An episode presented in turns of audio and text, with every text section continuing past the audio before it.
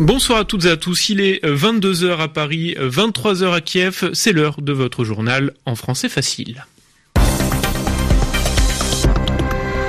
Aurélien Devernois et pour m'accompagner durant cette édition, Alexis Guilleux. Bonsoir Alexis. Euh, bonsoir Aurélien. Il était encore il y a quelques mois un comique à succès. Volodymyr Zelensky est désormais président de l'Ukraine. Selon les premières estimations, il a écrasé au second tour de scrutin son adversaire, le chef de l'État sortant, Petro Poroshenko. Couvre-feu sur le Sri Lanka après des attentats meurtriers visant la communauté catholique du pays et des hôtels de luxe. Au moins 207 personnes ont été tuées, dont des Américains et des Britanniques. Huit personnes ont été arrêtées. Beaucoup de sport également dans ce journal, avec en football le sacre sans jouer du Paris Saint-Germain, et puis la France qui vient tout juste de se qualifier pour la finale de la Fed Cup de tennis. Sans oublier Yvan Amar qui tentera dans son expression de la semaine de résoudre une équation impossible. Qui est venu en premier, l'œuf ou la poule? Le journal. Le journal en français facile. En français facile. L'Ukraine a donc un nouveau président ce soir, Aurélien. Euh, non, Volodymyr Zelensky, précédente profession humoriste, prochaine affectation, chef de l'État ukrainien, une victoire écrasante. Il obtiendrait près de 73% des voix face au président sortant, Petro Poroshenko. Anastasia Bekio, vous êtes notre envoyé spécial à Kiev. Le président élu s'est exprimé ce soir. Oui, il a pris la parole à deux reprises, immédiatement après l'annonce des résultats qu'il a accueillis sous une pluie de confettis et les applaudissements de ses partisans.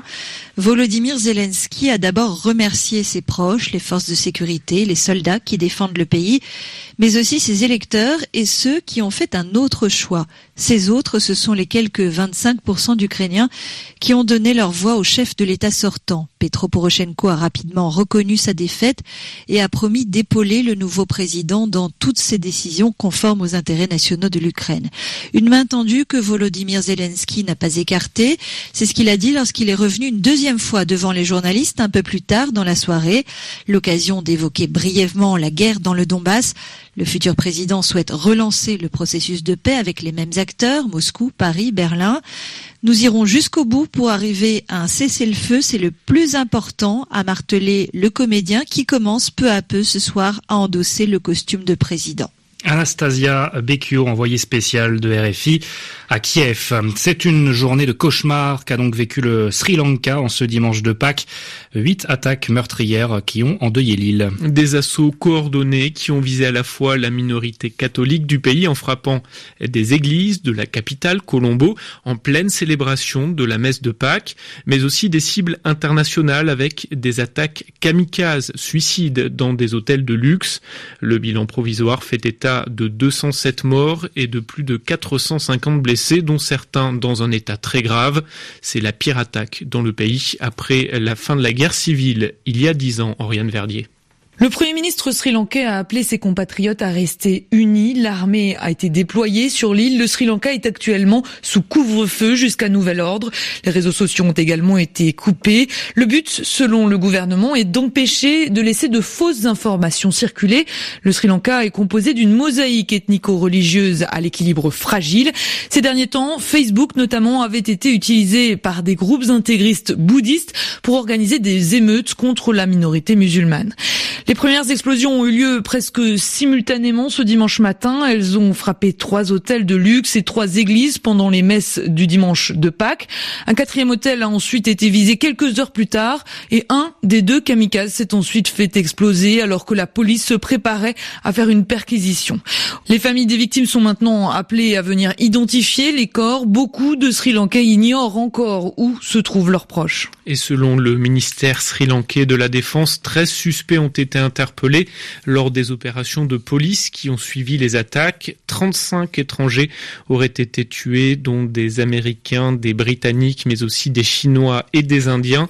Toujours pas de revendication, même si les autorités soupçonnent un groupe islamiste radical. Et depuis ce matin, les réactions se sont multipliées sur la planète. Le pape François a exprimé sa tristesse à l'occasion de sa bénédiction de Pâques. Donald Trump a condamné les attaques alors qu'Emmanuel Macron a dénoncé dénoncé des actes odieux. Condamnation également des premiers ministres indiens et pakistanais. Cette nouvelle attaque djihadiste au Mali. Au moins 12 soldats ont été tués lors de l'assaut mené contre un poste de l'armée malienne à Guiré, près de la frontière mauritanienne. Samedi, un casque bleu égyptien avait péri dans l'explosion d'une mine au passage de son véhicule. Le bras de fer se poursuit au Soudan entre les leaders de la contestation sociale et politique et les nouveaux dirigeants militaires du pays. Les négociations sont suspendues et les responsables de la contestation ont appelé à une intensification, une augmentation de la mobilisation. Ils réclament le départ du pouvoir du Conseil militaire de transition qui a renversé le président Omar el-Béchir. Le nouvel homme fort du pays, le général Al-Bourhan, a toutefois affirmé ce dimanche que le Conseil s'engageait à transférer le pouvoir au peuple.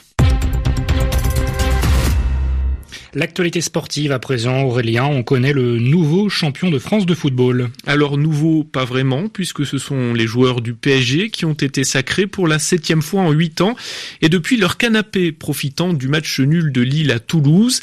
Olivier Pron, vous êtes au Parc des Princes, où les Parisiens sont donc arrivés en champion ce soir, et sont en train de le prouver face à Monaco. Alors il le prouve, oui, effectivement, si l'on regarde le score 2-0 à la mi-temps. Pour ce qui est de la fête et du spectacle, on repassera. On espère mieux dans les semaines qui viennent, voire la saison prochaine, parce que franchement, ce PSG-là n'est pas très séduisant depuis euh, quelque temps. Et ce soir, même s'il mène 2-0 encore une fois face à une très faible équipe de Monaco. Il le doit d'abord à Kylian Mbappé, auteur des deux buts au 15e et 38e minute, son quatrième doublé de la saison en Ligue 1. Le voilà à la tête de 29 buts pour cet exercice 2018-2019. Il est seul au monde ce soir au Parc des Princes et à la tête de l'attaque parisienne. Voilà en tout cas un club qui est remis dans le sens de la marche pour ce qui est des résultats. 2-0 donc en faveur de Paris face à Monaco. Olivier Pron en direct du Parc des Princes à Paris, plus à l'ouest à Rouen. C'est l'équipe de France féminine de tennis qui jouait ce soir sa qualification pour la finale de la Fed Cup. Et l'on rejoint tout de suite notre envoyé spécial sur place, Eric Memrut. Les Françaises sont qualifiées. Effectivement, puisque la paire tricolore composée de Christina Mladenovic et de Caroline Garcia vient de battre le duo romain Simona Alep, Monica Niculescu, un combat de 2h37, le score 5-7, 6-3. 6-4 le score final de cette demi-finale qui aura duré plus de 8 heures. 3 points à 2 pour l'équipe de France qui se qualifie au bout du suspense pour la sixième finale de Fed Cup de son histoire. Trois ans après celle qu'elle avait perdue à Strasbourg face à la République tchèque. Merci beaucoup Eric Memrut en direct de la Kindarena de Rouen. Place maintenant à l'expression de la semaine signée Yvan Amar. Le dimanche de Pâques, traditionnellement, c'est le jour des œufs, en tout cas en Occident et chez les catholiques. On s'offre des œufs, on en cache pour organiser des jeux pour les enfants qui doivent les chercher et ensuite les manger. Hein. Et ces œufs souvent sont en chocolat. Alors, quel rapport entre l'œuf et Pâques? Eh bien, l'œuf, c'est un symbole de fécondité, de naissance. Et Pâques, bien sûr, c'est une fête religieuse pas uniquement chez les chrétiens, mais c'est évidemment une fête liée au cycle de l'année. Elle succède à Noël, qui est la fête du solstice, où les jours commencent à rallonger. Eh bien la Pâques, c'est la fête du printemps, c'est-à-dire du renouveau, de la renaissance. Et c'est bien au cœur de la légende du Christ, qui meurt et qui va ressusciter. Alors, on peut se poser des questions quand on parle justement des œufs. Qui est venu le premier, de l'œuf ou de la poule? Est-ce un premier œuf qui éclot pour donner naissance à la première poule ou est-ce une première poule qui va pondre et donner naissance à un premier œuf? La question, ben, elle est difficile, elle n'a pas de réponse définitive, mais la formule est fréquente et elle est bien trouvée quand on se pose une question sur l'origine de quelque chose. Est-ce qu'on va dire que on a une tente parce qu'on va camper pour les vacances, ou bien est-ce qu'on va camper parce que justement on a une tente? Est-ce qu'on est riche parce qu'on fait de bonnes affaires, ou est-ce qu'on fait de bonnes affaires parce qu'on est riche? Bah, C'est tout le problème de l'œuf et de la poule, et c'est une expression très fréquente en français. Et il est bientôt 21h10 euh, à Liverpool, Blackpool et Hartlepool, 22h10 à Paris. Merci à vous Alexis Guilleux de m'avoir accompagné. Merci Aurélien. Et excellente soirée à l'écoute de RFI.